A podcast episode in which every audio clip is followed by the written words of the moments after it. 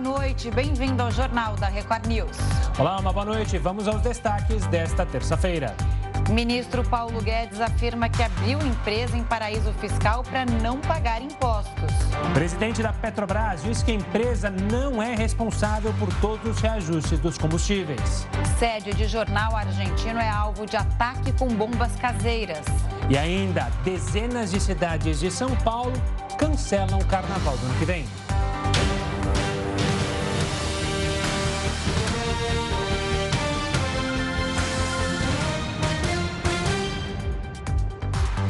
O ministro da Economia prestou depoimento sobre a empresa que mantém num paraíso fiscal. Paulo Guedes deu explicações para deputados em duas comissões da Câmara.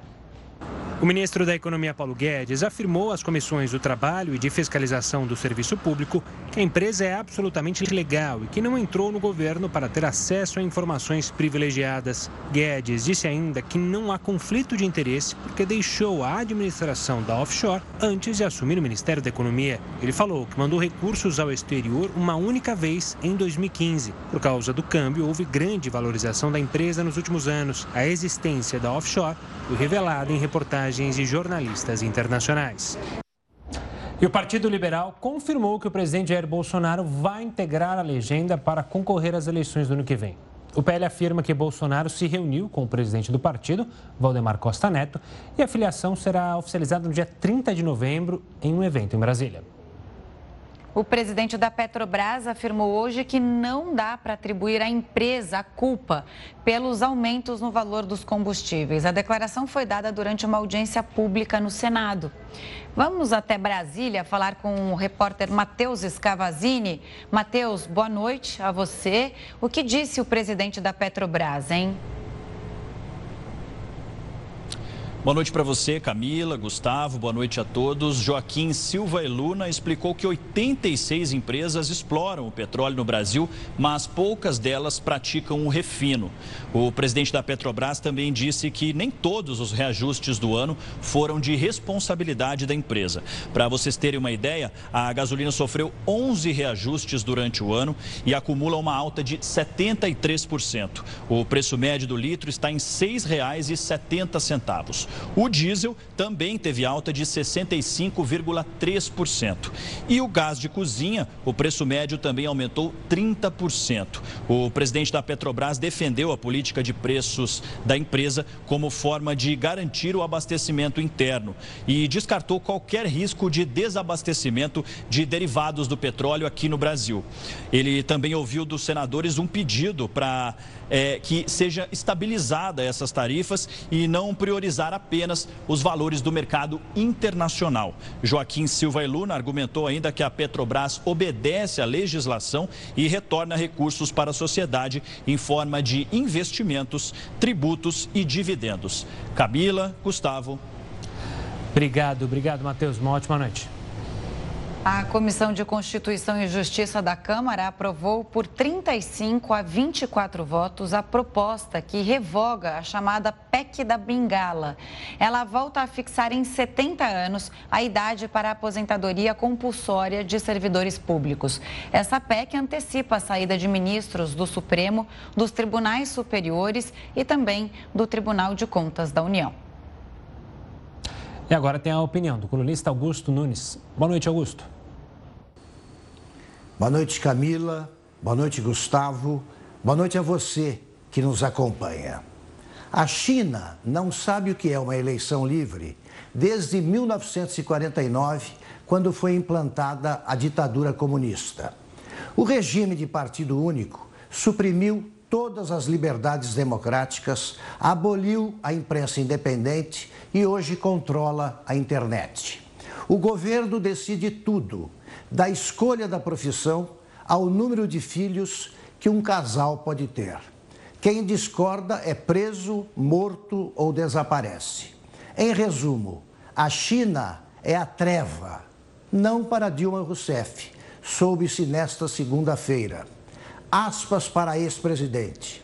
A China representa uma luz nessa situação de absoluta decadência e escuridão que é atravessada pelas sociedades ocidentais. Fecha aspas.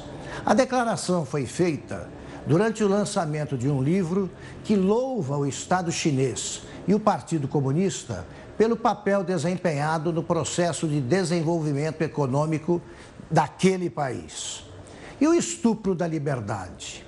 E a brutal perseguição sofrida pelas minorias? E a intolerância religiosa? Nada demais, avisou a oradora em Dilmês Castiço. Abre aspas. Há toda uma gama de preconceito e sujeito oculto no caso do desenvolvimento da China. Fecha aspas. Dilma jura que só foi comunista dos 17 aos 20 e poucos anos. O que acaba de dizer prova que jamais esqueceu a paixão da juventude. O governo encaminhou uma nova versão da PEC dos precatórios. A movimentação acontece, né, Gustavo, às vésperas da votação na CCJ, que está prevista para amanhã. Sobre isso, o Jornal da Record News convida o economista Felipe Salto, que também é diretor executivo da instituição fiscal independente do Senado. Felipe, Bem-vindo ao jo jo Jornal da Record News. Boa noite. O que você achou das mudanças propostas pelos senadores? A principal delas, sem dúvida, é tornar o Auxílio Brasil permanente. Boa noite a vocês e aos telespectadores. É importante a gente ter presente que as mudanças que estão sendo anunciadas ainda vão precisar ser debatidas no Senado Federal. A proposta de emenda à Constituição chamada PEC dos precatórios, que saiu da Câmara, é muito ruim. Ela produz turbulências no mercado, aumenta a taxa de juros, gera perda de credibilidade por parte da política fiscal, uma vez que se muda o teto de gastos e também propõe-se o calote nos precatórios para abrir espaço a despesas novas no ano que vem, a partir do ano que vem, um ano eleitoral. Então, essas alterações que eventualmente o Senado Federal venha fazer poderão ser importantes para pelo menos amenizar esses resultados que vêm pautando a agenda, a discussão, o debate no mercado e tem afetado tão fortemente as perspectivas para a economia no ano que vem. Felipe, a instituição participou né, dessas audiências que ocorreram no Senado para justamente debater essas mudanças. A principal preocupação, ao que parece, dos senadores e também da instituição é com esse rombo fiscal. Pelo que já foi proposto pelo governo e também por outros senadores nesse debate inicial, atinge o problema, ou seja, esse rombo fiscal consegue ser controlado e aí, consequentemente, é possível que o Auxílio Brasil seja de fato entregue aos brasileiros? Olha, nós de fato participamos hoje de uma reunião com a bancada dos senadores do PSD, também com o senador veneziano Vital do Rego, vice-presidente do Senado, e temos levado sempre o mesmo recado. Na verdade, o recado de que é importante fazer o gasto social, de fato, a situação das famílias, de muitas famílias brasileiras, é de miséria, de precariedade, de dificuldade para comprar o mínimo para subsistência, alimentos. Então, isso é uma coisa. E a outra é evitar resvalar ou avançar numa direção da irresponsabilidade fiscal. As coisas têm que andar de mãos dadas, a responsabilidade social e a responsabilidade fiscal. Eu sinto que há uma preocupação, sim, dentro do Senado, né, nas conversas que nós temos tido, nessa direção. Do ponto de vista da instituição fiscal independente, a IFE do Senado, nós temos levado essa mensagem, né? a mensagem de que é importante observar os custos, como essas despesas vão ser pagas, quais os efeitos disso tudo sobre a economia. O Ministério da Economia foi também ao Senado ontem, divulgou algumas contas em relação ao espaço fiscal que será aberto, caso a PEC dos precatórios seja aprovada no Senado. E aí, é, o valor aumentou para 106 bilhões de reais. Eu queria que você explicasse essa diferença. Antes se falava em 90 e poucos, né? E agora 106 bilhões, principalmente por causa da inflação. Mas, de qualquer forma, é, para deixar claro para todo mundo aqui. É, com essa proposta do Senado, o teto ele vai ser desrespeitado ou é, se achou uma manobra para pagar parte dos precatórios, abrir um espaço fiscal e esse teto, esse limite de gastos aí do governo, que ele fosse respeitado pelo, é, com base na inflação é, dos últimos 12 meses? Olha, os números que você citou de 93 bilhões e de 106 bilhões, de fato, ontem, na sessão temática que houve no plenário do Senado, também nós participamos, o secretário Esteves Colnago, do Ministério da Economia, levou esse número de 106. O que, que é isso? Isso é o espaço que seria aberto no teto de gastos a partir da PEC número 23 que saiu da Câmara, considerando já as projeções do governo para a inflação de 2021 que vem subindo, essas perspectivas para a inflação vêm aumentando e tal. Então, isso afeta o cálculo, por isso que pode ficar diferente dos 93 bilhões que nós mesmos na IFE temos divulgado. Né? Se a inflação fechar o ano acima de 10%, por exemplo, facilmente essa marca de 100 bilhões seria superada. Mas, por outro lado, a gente tem que compreender que as despesas também, uma parte delas, uma boa parte delas, é indexada ao IPCA ou ao INPC, que são dois índices de preços, de modo que uma parte desse volume seria ah, corroído, digamos assim, pela própria, pelo próprio aumento da inflação.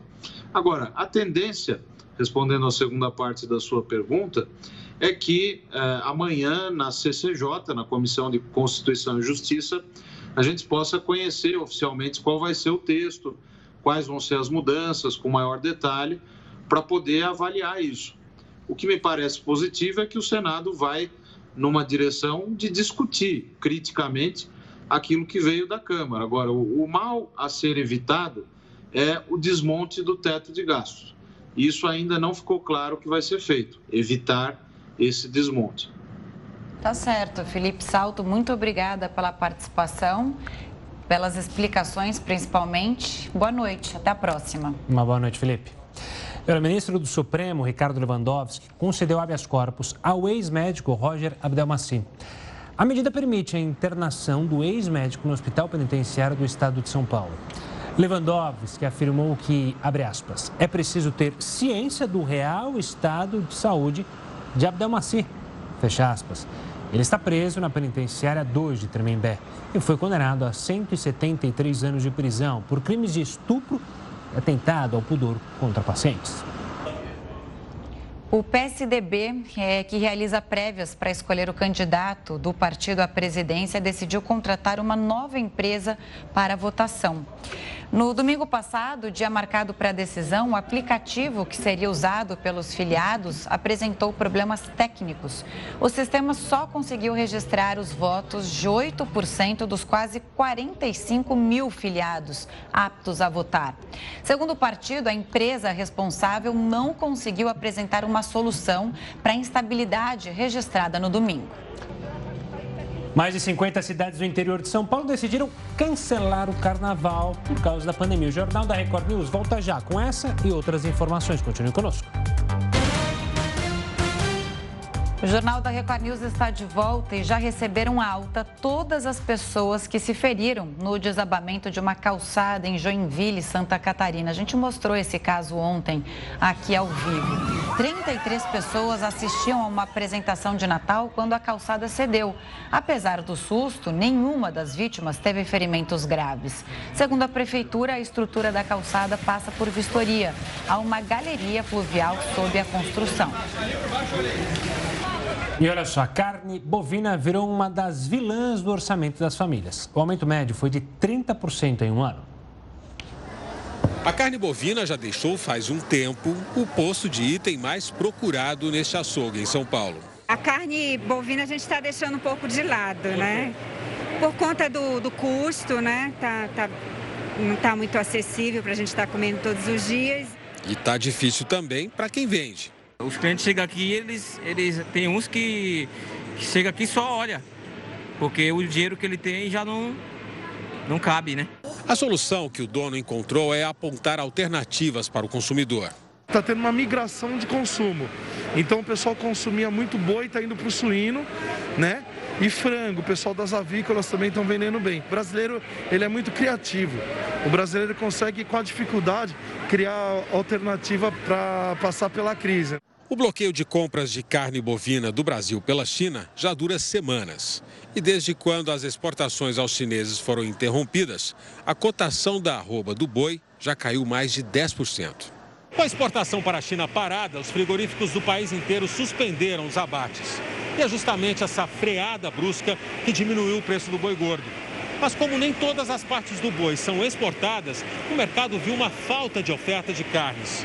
E é justamente essa pouca disponibilidade que leva o preço lá para cima. Para os especialistas, os consumidores vão precisar esperar um pouco mais pela queda nos preços da carne bovina. A gente vê que para o consumidor final isso não está acontecendo. Mas você pode observar que ao longo das últimas semanas, os aumentos de preço são cada vez menores e a tendência, se o embargo continuar mais algum tempo, é que a gente também passe a ter deflação de preços no varejo. E como você acaba de ver, o preço da carne bovina parece que não vai cair, hein? Isso porque a China liberou a importação de carne brasileira certificada antes do embargo, do dia 4 de setembro. Assunto para o Heródoto Barbeiro. Heródoto, ótima noite para você, boa terça-feira. E aí, hein, churrasquinho do final de semana ainda corre perigo, né? Não tem jeito. Camila, está correndo perigo. Olha, na reportagem que nós acabamos de ver, nosso uh, repórter entrevistou uma pessoa lá e ela disse: o brasileiro tem assim uma criatividade enorme. E eu acabei de ver lá, não sei se vocês viram, uma partida de boi ralado. Viram o boi ralado ali ou não? Boi ralado? Ah, o. É, é como lá no Nordeste a gente chama carne moída. Carne moída. Ah, que susto. eu fiquei pensando na imagem do boi que tinha passado, eu falei, ralado, mas é que tava machucado? É. Chama boi ralado. Boi ralado. É, então, claro. a gente mostrou agora um pouquinho aí. Agora tem uma coisa curiosa que é o seguinte: é, o que vai mexer com o nosso churrasquinho esse final de semana não é a China, por enquanto. Quem é? É a Rússia. Por quê? Hoje, os russos liberaram de novo a compra de carne brasileira que estava parada desde setembro. E os russos voltaram com tudo para comprar carne do Brasil. Estão comprando tudo. E qual é o motivo? O motivo é o seguinte: eles importam tanto a carne bovina, que a gente mostrou por aí, mas importam também a carne suína. O russo come muito porco, etc, etc. E a situação lá na Rússia, a inflação está muito alta. A inflação lá está por volta de 7%. A nossa está mais, a nossa está em 10,5% nos últimos 12 meses, mas lá está muito alta. E eles foram obrigados lá, inclusive, a fazer uma coisa que a gente conhece aqui: aumentaram os juros do Banco Central. A taxa Selic russo, que eu não sei como é que fala em russo, mas ela hoje está em 6,5%. Está quase na cola da nossa, que está em 7,25%. Então, para baixar o custo de vida lá, eles estão importando carne daqui e a carne não, tá, não paga imposto lá é uma maneira de oferecer carne na Rússia por um preço muito mais barato. Agora, onde compra, compra no Brasil. Então, aquela oferta que a gente esperava que fosse ser mais uh, consistente até o final do ano, para as pessoas fazerem churrasquinho, fazer festa de Natal, etc., com carne, o preço, como disse a nossa reportagem, não vai cair, por causa da Rússia. Então, mas pera um pouquinho. Mas a China não voltou a, a, a importar? Voltou. Pouquinha coisa, só aquilo que já estava embalado, mais ou menos 100 toneladas. Acontece que a, a, a ministra, a ministra Tereza Cristina, ela teve em Moscou, foi ela que vendeu isso tudo lá, e ela teve em Pequim de novo, em Beijing. E está convencendo os chineses a voltar a comprar a carne da gente. Para vocês terem uma ideia, o Brasil hoje é o maior exportador mundial de carne e o maior exportador mundial de soja. Os chineses, a cada dois bifes que a gente frita aqui no Brasil, um é comido pelos chineses. Eles compravam tudo e vão voltar com tudo para comprar. Então a tendência, infelizmente, não é a carne cair de preço, pelo contrário. A carne poderá ficar muito mais cara ainda, porque entrou a Rússia na parada que não estava, o mercado internacional está comprando bastante, o dólar está tá bastante forte em relação ao real, como a gente mostra aqui, e parece, viu, Gustavo, que o churrasco vai ficar mesmo reduzido aquela asinha de frango. Sabe aquela asinha de frango bem tostadinha? E olha que ainda tem azia de frango. Eu já tava pensando em fazer churrasco de ovo mesmo, né? Ovo no, no espeto. Já fez ovo no espeto? Por mais que pareça loucura, dá para fazer ovo no espeto. Mas, obviamente, que ninguém quer ovo no espeto. Todo mundo está esperando poder comer uma carne. Afinal, o brasileiro é fanático por carne. Principalmente o pessoal do sul do país. Eu ia sugerir aqui Não, churrasco é, é, de legumes. É o chamado churrasco vegano. É, vegano, então, de legumes. Você coloca lá um milho na churrasqueira, também fica gostoso, né? Uma berinjela cebola. Também. Berinjela, cebola, cebola, uma batata. Mas também tá tudo caro, né? Então Palmito o jeito é cancelar o churrasco. Deixa pra lá. Palmito pupunha fica bom Só... também. Só para a gente encerrar, veja como a economia mundial está cada vez mais globalizada, cada vez mais amarrada uma coisa na outra. Quer dizer, uma inflação de um país relativamente distante de nós acaba também influenciando na nossa, porque compra mais aqui e não deixa o preço cair aqui dentro e também não deixa a inflação cair. Cada vez né, está um país está mais economicamente amarrado ao outro. Umas horas favoravelmente e outras desfavoráveis. É aquela teoria do caos, né? Bate, uma batida de asas, uma borboleta provoca um tufão em algo, um local mais distante. Enfim. Herói, daqui a pouco a gente volta a se falar aqui no Jornal da Record News. Continua conosco. Até. E mais de 50 cidades do interior aqui de São Paulo decidiram cancelar o carnaval do ano que vem por causa da pandemia. Os municípios querem evitar que o evento provoque uma nova onda de contágio e eleve assim o número de casos e mortes por Covid-19. Algumas prefeituras também justificaram a decisão por falta de verba. Já a capital paulista mantém o cronograma de folia para o próximo ano. Atualmente, a média diária no estado é de 1.400 casos. Sobe para 10 o número de mortos no complexo do Salgueiro, no Rio. Você vai ver isso daqui a pouquinho. O Jornal da Record News volta já já. O Jornal da Record News está de volta e você pode acompanhar a gente ao vivo no R7, no YouTube, no Facebook, no Twitter e no aplicativo da Record News. Vamos ver agora como é que está a situação da pandemia aqui no Brasil. Os números desta terça-feira, segundo o Conas, o país chegou à marca de 22 milhões 30 mil 182 casos. No total, o Brasil registra 613.066 mortes desde o início da pandemia. 284 pessoas morreram pela Covid-19 nas últimas 24 horas. E agora, como está o andamento da vacinação no país? 74,68% dos brasileiros foram imunizados com a primeira dose. 61,47% das pessoas tomaram as duas doses ou a dose única da vacina contra o coronavírus. E 6,89% da população tomou a dose de reforço.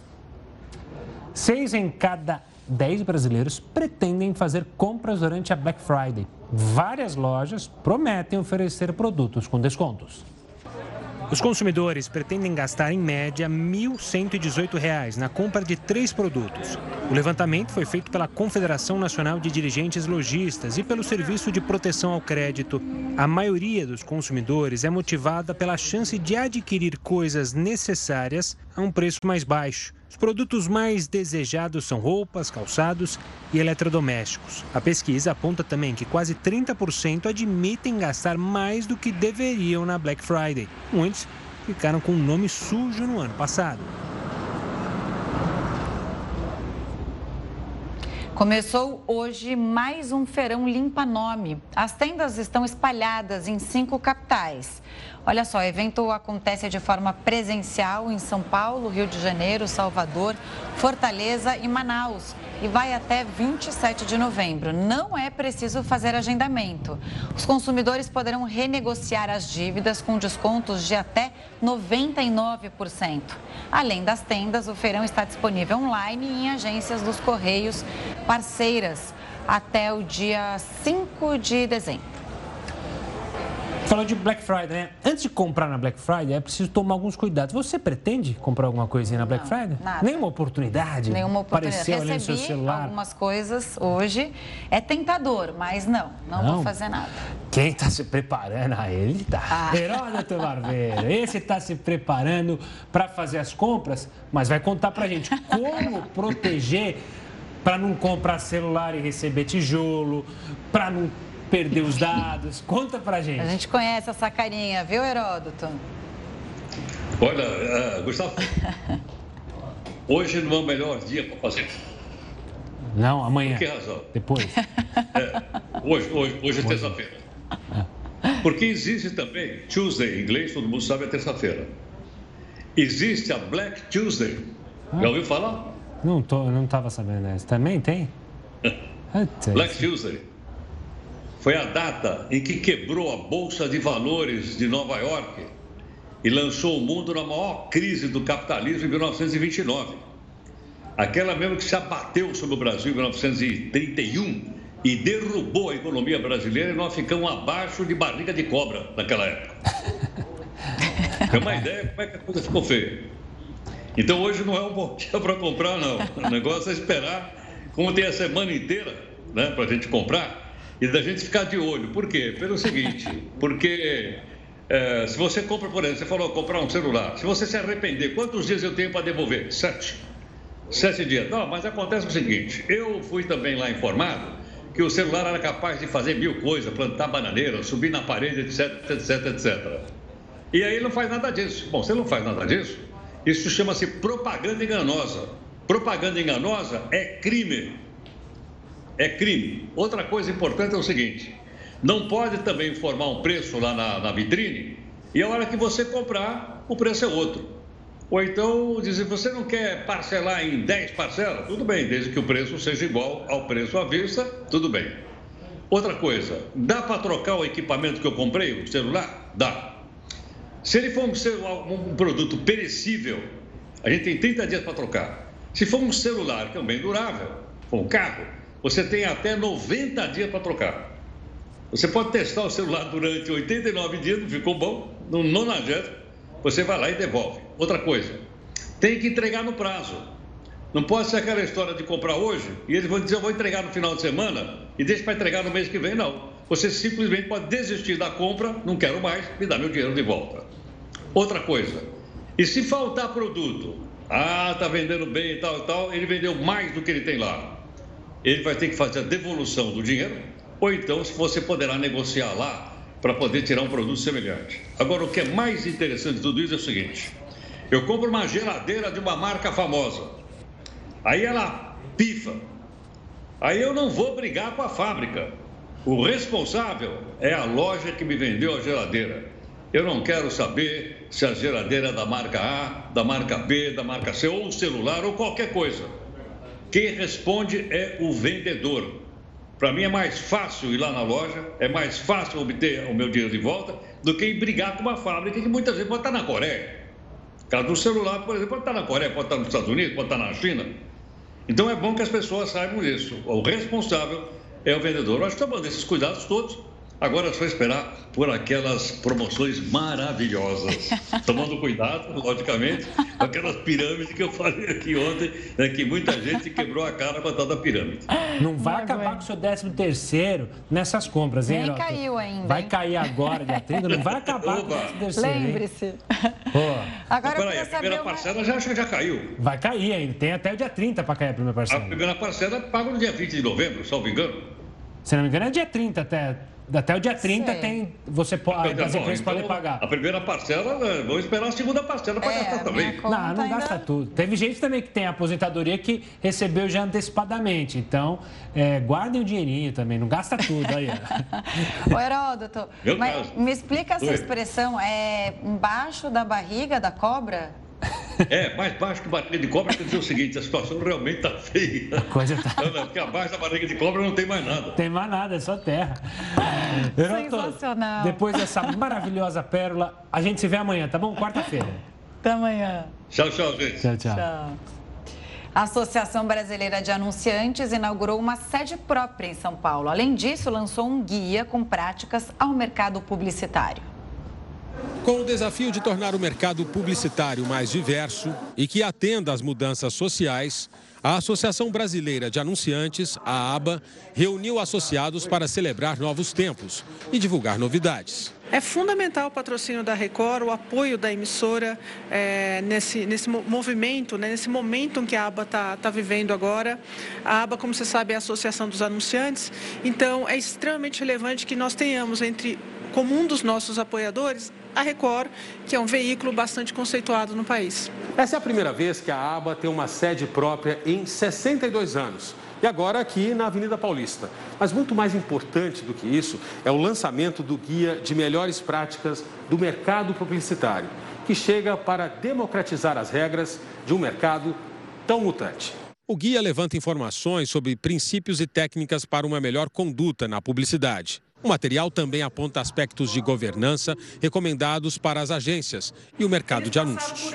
A intenção é estabelecer mais liberdade de negociação, transparência em relacionamentos e eficiência na qualidade de serviços publicitários. A Record, inclusive, eh, foi convidada para participar dessa discussão, tem colaborado, ou seja, não só os veículos, agências, anunciantes, fazem parte dessa discussão de quatro temas, quatro, quatro grupos de trabalho que se debruçaram sobre vários temas e dores comuns desse mercado publicitário. Governo sanciona a lei que pune ofensa à vítima durante o julgamento. A gente explica já já. O Jornal da Record News volta em um minuto. Não sai daí. Começou hoje em Niterói, no Rio de Janeiro, o julgamento de dois filhos da ex-deputada federal Flor de Lis. Eles respondem pelo assassinato do pastor Anderson do Carmo, marido de Flor de Lis, em 2019. Quem tem todos os detalhes e acompanha o julgamento é o repórter Pedro Paulo Filho. A maioria das testemunhas é de acusação. Explica pra gente. Uma ótima noite, Pedro. Pois é, Gustavo, das oito testemunhas que depuseram até agora, apenas uma foi de defesa. Outras dez foram dispensadas e, nesse momento, a juíza responsável por esse caso está ouvindo os réus, Lucas e Flávio dos Santos, filhos da ex-deputada federal Flor de Lis. Uma boa noite para você, boa noite Camila, a todos que acompanham o Jornal da Record News. A gente está vendo inclusive uma movimentação aqui na saída daquela sala, que é justamente a sala onde está acontecendo o Tribunal de Júri. Pelo que a gente consegue observar, foi o depoimento do Lucas dos Santos, o filho adotivo da ex-deputada federal Flor de Lis, que acabou de falar. A gente tem aqui o Flávio ficou em silêncio, eu estou recebendo aqui uma informação, ele se negou a falar. E o Lucas dos Santos, ele terminou de falar, foram cerca de 40 minutos aqui de depoimento. Bom, depois desses depoimentos, agora a expectativa é de que Defesa e Ministério Público iniciem um embate que pode durar até 8 horas, ou seja, o resultado desse julgamento pode ser conhecido nas primeiras horas do dia. Vamos explicar para o nosso telespectador quem são essas pessoas. O Flávio dos Santos, ele é filho biológico da ex-deputada federal Flor de Lis e é apontado como o autor dos disparos que provocaram a morte do pastor Anderson do Carmo na garagem de casa em junho de 2019. Já Lucas dos Santos, filho adotivo da ex-parlamentar, ele é apontado como o que teria ajudado o irmão a comprar a arma usada no crime. Os dois são acusados de homicídio triplamente qualificado por motivo torpe, meio cruel e sem chance de defesa da vítima. Eles chegaram no início da tarde aqui no Tribunal de Júri de Niterói, na região metropolitana do Rio, algemados e sentaram lado a lado ali dentro daquela sala. Mas deixaram o ambiente em algumas ocasiões porque as testemunhas não se sentiam confortáveis com a presença deles. Bom, entre as testemunhas estão delegados responsáveis pelas investigações, também familiares e amigos. Um dos irmãos relatou que Flávio deu detalhes sobre a morte do pai, inclusive quantos tiros acertaram o pastor Anderson do Carmo e a munição utilizada horas depois do crime, ou seja, sem informações iniciais da Polícia Civil, o que sugeriria que Flávio saberia detalhes mais aprofundados sobre a morte, o assassinato de Anderson do Carmo. Já uma outra testemunha defendeu Lucas, disse que ele não teria condições de escrever uma carta em que confessava a autoria do crime, teria comprado a arma, enfim, participado de toda essa situação e acusa Flávio e Flor de Lis de terem ordenado Lucas a escrever essa carta. Bom, todo esse material foi ouvido aqui, todos esses relatos foram ouvidos aqui pela juíza nesse momento. Há um intervalo e, portanto, a expectativa é de que esse julgamento continue durante a madrugada. Bom, além deles, Flor de Lis e outros cinco filhos e uma neta também estão respondendo por essa acusação aí de homicídio. A Flor de Lis é apontada como a mandante do assassinato do marido. Ela também responde por uso de documento falso e associação criminosa armada, mas no caso dela ainda não há uma previsão para o julgamento acontecer. A defesa da Flor de Lis está acompanhando aqui essa sessão. Disse que muitas das acusações foram feitas contra ex-parlamentar, sem chance de defesa. Então, vai estudar se vai recorrer do que foi dito aqui. Já que o que foi dito aqui pode influenciar no tribunal de júri da ex-deputada Flor de Lis. Flor de Lis permanece presa no complexo penitenciário de Jericinó, na zona oeste do Rio. A gente vai acompanhar aqui esse julgamento aqui em Niterói, na região metropolitana, e ao longo da programação a gente volta com mais detalhes. Camila e Gustavo. Obrigado pelas informações, Pedro. Qualquer novidade é só chamar. Um ótimo trabalho para você e para a equipe. Ainda no Rio de Janeiro, morreu um dos suspeitos de matar o sargento da PM no complexo do Salgueiro, em São Gonçalo. Com isso, subiu para 10 o número de mortos na região. Uma equipe do Ministério Público esteve na comunidade para ouvir moradores e peritos que examinaram os corpos. Sete vítimas já foram identificadas. De acordo com a polícia, cinco tinham antecedentes criminais. Os promotores querem entender a circunstância das mortes. A operação do BOP aconteceu no dia seguinte em que o sargento da PM foi morto fazendo patrulhamento. O presidente Jair Bolsonaro sancionou a lei que pune ofensa à vítima durante o julgamento. A lei foi batizada de Mariana Ferrer por causa do caso emblemático em que a jovem de 21 anos foi humilhada em uma audiência. Para falar sobre a lei, a gente conversa com o advogado criminalista João Raposo. João, só para lembrar que o empresário foi absolvido pela justiça da acusação de estupro. Mas o que ficou muito evidente durante a audiência, que foi amplamente divulgada, foi o constrangimento pela qual a Mariana passou e outras vítimas passam em audiências. Uma boa noite. Explica para a gente o que, que vai acontecer se isso ocorrer novamente agora sancionada a lei. Boa noite, Gustavo. Boa noite, Camila. É um prazer estar aqui. É, o Bolsonaro sancionou essa nova lei e ela se aplica a juízes, promotores, advogados, enfim, todos que eventualmente participarem de audiências uh, de crimes sexuais e constrangerem as vítimas de alguma forma. Foram duas grandes alterações nessa lei, na verdade. Essa foi uma delas, tá? E a segunda alteração foi aumentar a pena de coação no curso do processo, ou seja, ameaçar vítimas, ameaçar testemunhas em casos de crimes sexuais, que é uma coisa que aconteceu bastante. E o que pode acontecer com quem fizer isso? Pode ser responsabilizado tanto civil como criminal e administrativamente. Inclusive, os juízes e promotores podem responder na pessoa física. Na sua avaliação, é um avanço esse tipo de, de lei? E a outra coisa, nesse caso da Mariana Ferrer, os advogados de defesa do réu usaram fotos que consideravam sensuais da jovem para questionar a acusação de estupro, né? Isso chamou muita atenção também, né, no fato de desmerecer a, a vítima. E aí, é, esse, esse tipo de situação não acontecerá mais, né? É, ela pode ser responsabilizada e é sério esse tipo de punição. É, realmente a punição pode ser bastante séria, inclusive responder uh, com indenização por danos morais, além de responsabilidade criminal, a depender do tipo de ofensa à honra que for feita contra a vítima, né? uma injúria, ou uma difamação, ou uma calúnia, enfim.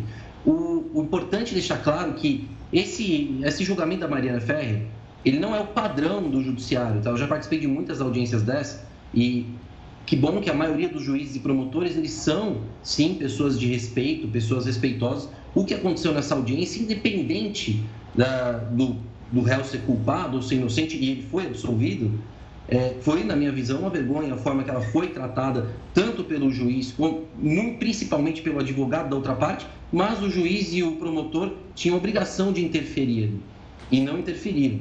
Né? O normal do judiciário era interferir. Agora, é, certamente, tanto o advogado vai pensar duas vezes antes de fazer isso, como o juiz e o promotor também vão ser mais enérgicos, vão coibir que, e, que ocorram situações desse tipo. Mas, João, eu vou fazer uma pergunta que pode parecer meio banal, mas me causa é, uma preocupação. O juiz, eu nunca participei de uma audiência como réu ou sendo acusado, ou, ou acusando alguém ele é uma autoridade. Se ele começa a properir é, coisas que eu não gosto, ou então um advogado da defesa, e eu sou uma pessoa humilde, eu vou ter condições de falar, oh, você está passando seus limites. Como é que faz para eu denunciar uma situação como essa? E só para complementar, é... todo mundo poderia ser responsabilizado nesse caso? Não só a pessoa que está faltando com respeito? Todos ali envolvidos, o juiz, o promotor, o advogado e uh, o que acontece é que o advogado de, da, da, vítima ou o Ministério Público, alguém vai ter que falar pela vítima ali. A grande vantagem hoje em dia é que a maioria das audiências são gravadas. Né? Então, ela pode, a vítima, se ela foi vítima de algum abuso, ela pode posteriormente procurar a corregedoria ou procurar o Ministério Público, enfim, ela pode procurar ajuda da Justiça para que seja reparado o eventual erro que aconteça com ela. João, obrigado pela participação aqui conosco. Vamos torcer para que essa lei pegue, né? Porque infelizmente às vezes a gente tem lei aqui no Brasil que infelizmente vira essa. Não pegou, mas vamos torcer para que isso pegue e que seja um avanço. Um forte abraço e até uma próxima, João. Grande a NASA prepara a missão que vai atingir asteroide num teste contra futuras ameaças do espaço. O Jornal da Record News volta já já. Estamos de volta. Olha só, o prédio de um dos maiores jornais argentinos sofreu um ataque em Buenos Aires. Pois é, câmeras de segurança mostram o momento exato em que pelo menos nove homens encapuzados jogam sete ou oito bombas do tipo coquetel Molotov, bem na entrada principal do prédio do Grupo Clarim. O fogo não se espalhou. A polícia tenta identificar as pessoas e esclarecer a motivação do crime. O jornal chamou a agressão de uma violenta intolerância contra um meio de comunicação. A quarta onda do coronavírus avança pelos países do leste europeu. Essa é a chamada pandemia dos não vacinados. A Romênia vive a pior fase. Apenas 36% da população está imunizada. E o principal hospital de Bucareste, na capital, está com capacidade máxima de pacientes. A Rússia registrou mais de 33 mil novos casos e 2.700 mortes num único dia. A situação está grave também na Alemanha e o governo americano desaconselhou as visitas ao país. Viagens à Dinamarca também devem ser evitadas, isso por causa do alto risco de infecção. Hoje, a Grécia proibiu não vacinados de entrar na maioria dos ambientes fechados, como bares, cinemas e academias. E olha, uma série de explosões em uma fábrica de munições deixou pelo menos dois mortos e 16 feridos em Belgrado, na Sérvia. A primeira explosão ocorreu na seção de produtos de foguetes. O barulho foi tão alto que pôde ser ouvido em várias regiões da capital. As equipes de resgate ainda procuram as vítimas que estão desaparecidas. 100 trabalhadores estavam na área da fábrica quando houve a explosão. Os feridos foram levados para hospitais com queimaduras graves. Agora tem um convite para você. Daqui a pouco tem a Fazenda News ao vivo. É noite de formação de roça em A Fazenda 13. É reta final, podemos dizer assim, né? Começam as especulações. Quem vai para a roça? Quem o rico fazendeiro indica? O que a Aline vai fazer com os poderes? Podem mudar esse game completamente imprevisível. Ô, oh, minha gente, tá fácil não a vida sem roteiro nesse confinamento, você não acha? O jogo vai se afunilando esquentando cada vez mais. E para repercutir tudo que vai acontecer nessa noite imprevisível em A Fazenda 13, teremos a análise da espioa Andréia Sorvetão e do apresentador Arthur Pires, do Tutu. Então vamos seguir com a gente no nosso after de A Fazenda 13. Já começa a movimentar a hashtag A Fazenda News para colocar o teu rostinho na nossa plateia virtual. Mais tarde, a gente se vê no nosso pós-jogo, pós-game, aqui na Record News.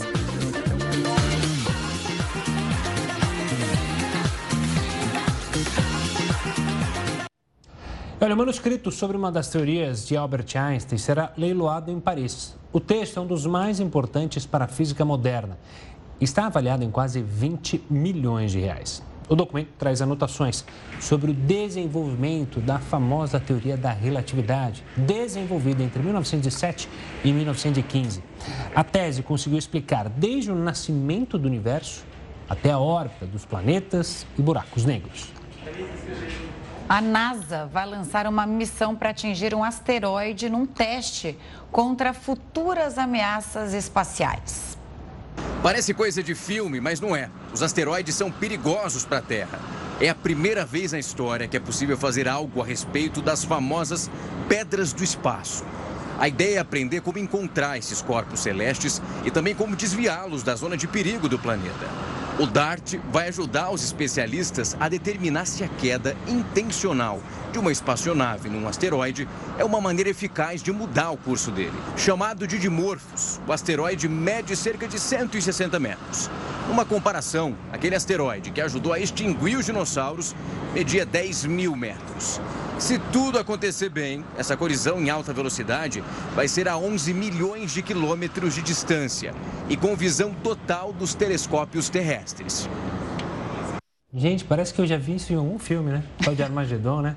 A famosa Vida Imita a Arte. Que filme, aliás. Chorei muito. Muito triste. Mas enfim, espero que no lançamento não tenha nada de tristeza como que no Armagedon. Olha, muitas cidades pelo mundo investiram em novas atrações para atrair visitantes. Dubai, nos Emirados Árabes, é uma delas. Em Dubai, projetos ousados de arquitetura encontraram um terreno fértil para encantar turistas do mundo todo. A cidade dos exageros, dos superlativos. Aqui atrás, o prédio mais alto do mundo. São 160 andares. O edifício se destaca na paisagem, mesmo ao lado de outros arranha-céus. Agora, a paisagem de Dubai ganhou mais uma atração recordista. É a maior roda gigante do mundo. O mais novo ponto turístico foi construído para representar a fase pós-pandemia. A cidade, que recebeu mais de 16 milhões de visitantes em 2019, viu o número cair para cerca de 5 milhões no ano passado. Agora, com a retomada das viagens internacionais, a nova atração garante uma vista privilegiada a 250 metros de altura. A em Dubai, que significa olho de Dubai, leva 38 minutos para dar uma volta inteira. Estamos muito felizes. Sinto que é minha cidade porque cresci aqui.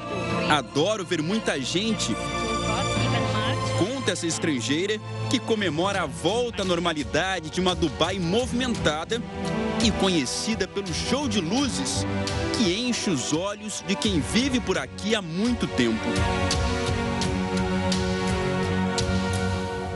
Que espetáculo! O Jornal da Record News fica por aqui. Muito obrigada pela audiência. Agora você continua com News das 10 e a nossa maravilhosa Renata Caetano. Uma ótima noite e a gente se vê amanhã.